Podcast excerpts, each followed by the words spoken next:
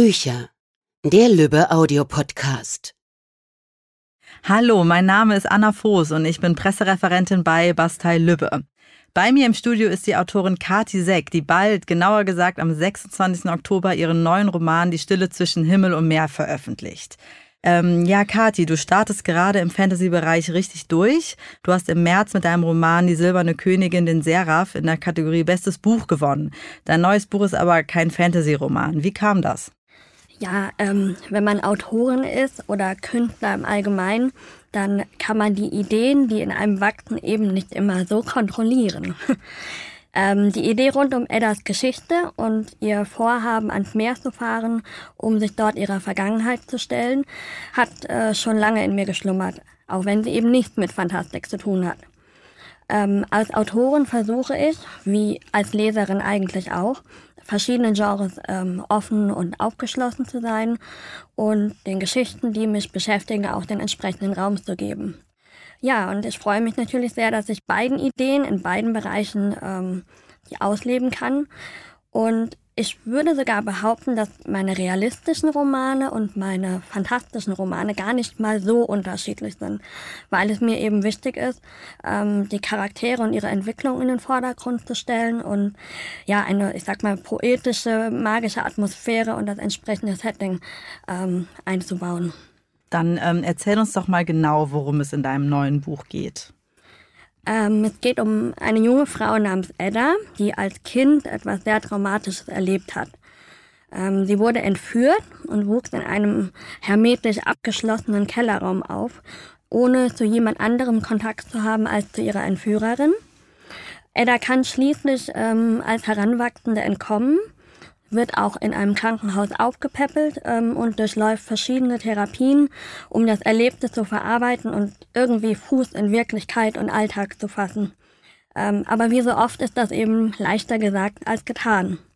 Weil sie einigen Ängsten immer noch nicht trotzen kann, zum Beispiel ihre Angst vor weiten Räumen, vor Unwettern, vor weiten oder auch vor abgeschlossenen Räumen, es aber gerne möchte, nimmt sie sich vor, alleine den, in den Urlaub zu fahren ans Meer, wo sie genau dem begegnen wird. Äh, dort begegnet sie neben diesen Angstquellen auch Sebastian, einem Mann, der selbst noch mit seiner Vergangenheit kämpft. Und diese Begegnung setzt so einiges in Gang. Ja, da wollen wir jetzt noch nicht genau verraten, was, aber ähm, du hast mal zu mir gesagt, dass der Roman dein bisher persönlichstes Buch ist. Ähm, die Geschichte von der jahrelang gefangen gehaltenen Edda, was du eben erzählt hast, ist ja sehr traurig und berührend. Und was genau macht denn dieses Buch zu deinem persönlichsten? Ich denke, Eddas Vergangenheit steht äh, symbolisch für etwas, das wir alle immer wieder äh, empfinden. Nämlich, dass wir Angst vor irgendwas haben, ganz egal was und das uns ähm, genau das dann daran hindert, so zu leben, wie wir es vielleicht gerne möchten, wie wir es uns erträumen. Ähm, auch Edda ist gelähmt, obwohl sie eigentlich leben möchte. Und irgendwann beschließt sie, ihr Leben in die eigene Hand zu nehmen und nicht länger über sich bestimmen zu lassen. Genau diesen Aspekt finde ich eben in meiner Vergangenheit auch wieder, da ich aus ähm, gesundheitlichen Gründen einen Teil meiner Kindheit in Krankenhäusern verbracht habe. Und ja, da fühlt man sich natürlich selbst auch irgendwie eingesperrt.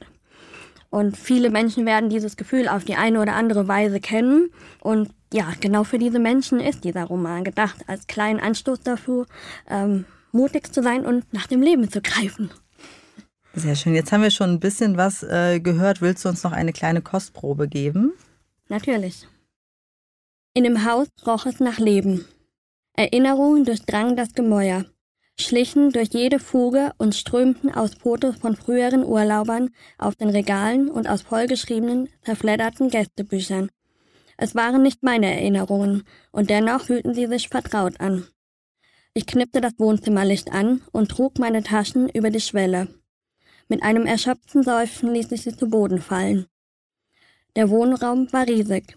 Hier könnte auch eine kleine Familie problemlos Urlaub machen.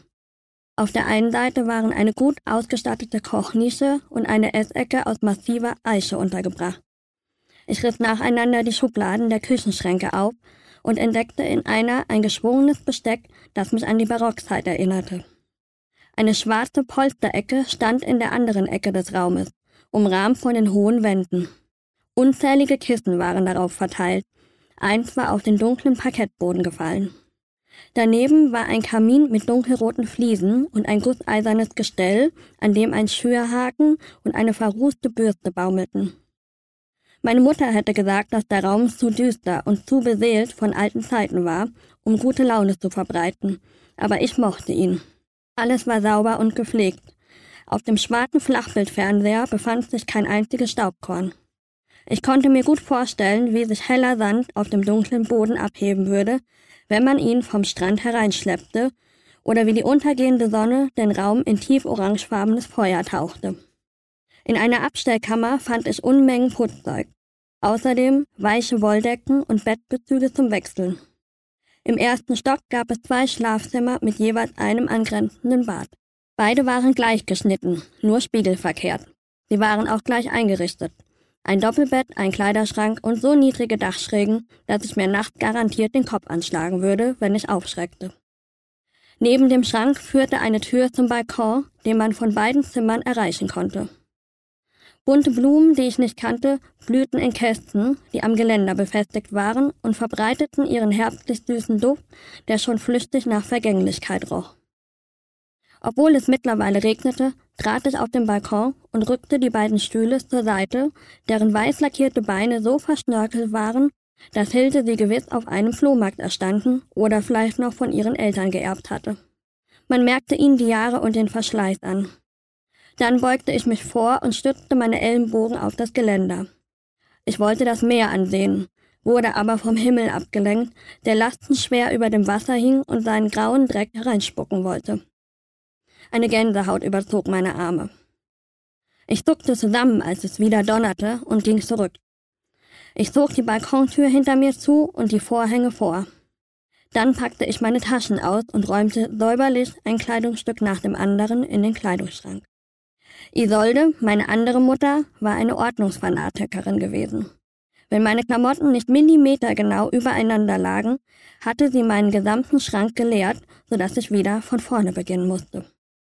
Seitdem taten mir Unordentlichkeiten körperlich weh, selbst wenn niemand mehr prüfend hinter mir stand. Ich fühlte ihre Missbilligung trotzdem wie ein Bluterguss zwischen meinen Rippen sitzen. Die leeren Taschen brachte ich in das andere Schlafzimmer und ging nach unten, um den Fernseher einzuschalten und mich von dem Gewitter abzulenken, das nun mit aller Macht hereingebrochen war.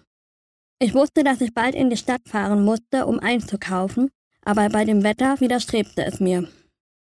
Hilde hatte glücklicherweise etwas Brot und ein paar Grundnahrungsmittel für mich besorgt, so dass ich heute Abend nicht würde hungern müssen. Doch gleichzeitig wusste ich, dass ich genau deswegen hier war, um keine Ausreden mehr zu finden, das Haus nicht zu verlassen. Ob wegen des Wetters oder wegen zu vieler Menschen oder der Möglichkeit, dass etwas passierte, mit dem ich nicht gerechnet hatte. Ich hatte mir fest vorgenommen, meine Ängste vor dem Himmel, vor der Weite, vor dem Menschen zu überwinden. Es war ja nicht so, dass ich all diesen Dingen nicht gegenübertreten konnte, aber es kostete mich jedes Mal eine Unmenge an Kraft. Das wollte ich nicht mehr. Ich wollte frei sein. Und wo konnte man freier sein als am Meer, wo man über die Wellen rennen und die Wolken mit ausgestreckten Armen auseinanderwirbeln konnte? Wie man gerade gehört hat, hast du eine sehr bildgewaltige Sprache und schaffst es irgendwie, Beschreibungen lebendig zu machen. Man hat das Gefühl, dass deine Figuren zum Leben erwecken. Und geht es dir manchmal in deinem Schreibprozess auch so, dass deine Figuren auch ein Eigenleben entwickeln und du sie gar nicht mehr richtig steuern kannst? Ähm, ich glaube, das geht den meisten Autoren so. Ganz selten passiert genau das, wie man sich das geplant hat. Und manchmal ist das auch das Beste, wenn das eben nicht passiert vor allen Dingen habe ich auch ganz oft das Gefühl, mit den Figuren da zu sein, wo sie sind. Also zum Beispiel in Eddas Fall äh, an der Nordsee. Ähm, in, in diesem Roman kann ich auch die Faszination fürs Meer sehr gut verstehen. Und es ist mir auch sehr wichtig, dass ähm, die Leser atmosphärisch an den Ort des Geschehens geholt werden und dass sie wirklich teilhaben können. Das funktioniert natürlich am besten, indem man versucht, ähm, stilistisch sehr detailliert zu schreiben und zu beschreiben, damit der Leser sich das mit seiner eigenen Fantasie sehr gut vorstellen kann. Nun geht es ja nicht nur um Edda, beziehungsweise Edda bleibt nicht lang allein in dem Roman. Sie lernt Mia kennen. Das ist ein Mädchen aus dem Dorf, dessen Eltern sich gerade scheiden lassen. Außerdem ist da natürlich noch Sebastian, mit dem sie sich ja gezwungenermaßen ein Ferienhaus teilen muss. Und was geben speziell diese Personen Edda mit auf dem Weg? Also wie helfen sie ihr, ihre Ängste zu bezwingen? Tatsächlich tut sich Edda im Umgang mit Menschen noch sehr schwer, gerade wenn sie ihr fremd sind. Ähm, sie ist dadurch, dass sie eben diese etwas komplexe Vergangenheit hat, sehr unsicher, weiß nicht so recht, wie sie sich verhalten soll, was man vielleicht von ihr erwartet in Konversationen, im Gespräch. Ähm, Mia hingegen ist ein, ein junges Mädchen, die kein Blatt vor den Mund nimmt, die ja sagt, was sie denkt und das empfindet Edda als sehr befreiend. Ähm, sie muss sich vor ihr nicht verstellen und ähm, ja, das ist etwas, was sie so noch nicht kennt. Sebastian hingegen hat noch mit seiner eigenen Vergangenheit zu tun. Und zum ersten Mal begegnet Edda hier jemandem, der keine Rücksicht auf sie nimmt, auf das, was sie erlebt hat, der gar nicht kennt, äh, was sie überhaupt hinter sich hat. Und ähm, ja, er, er ist eine Herausforderung für, für sie, der sie auch später immer wieder mit ihren Ängsten konfrontiert und ähm, durch den sie sich eben diesen Ängsten neu stellen muss.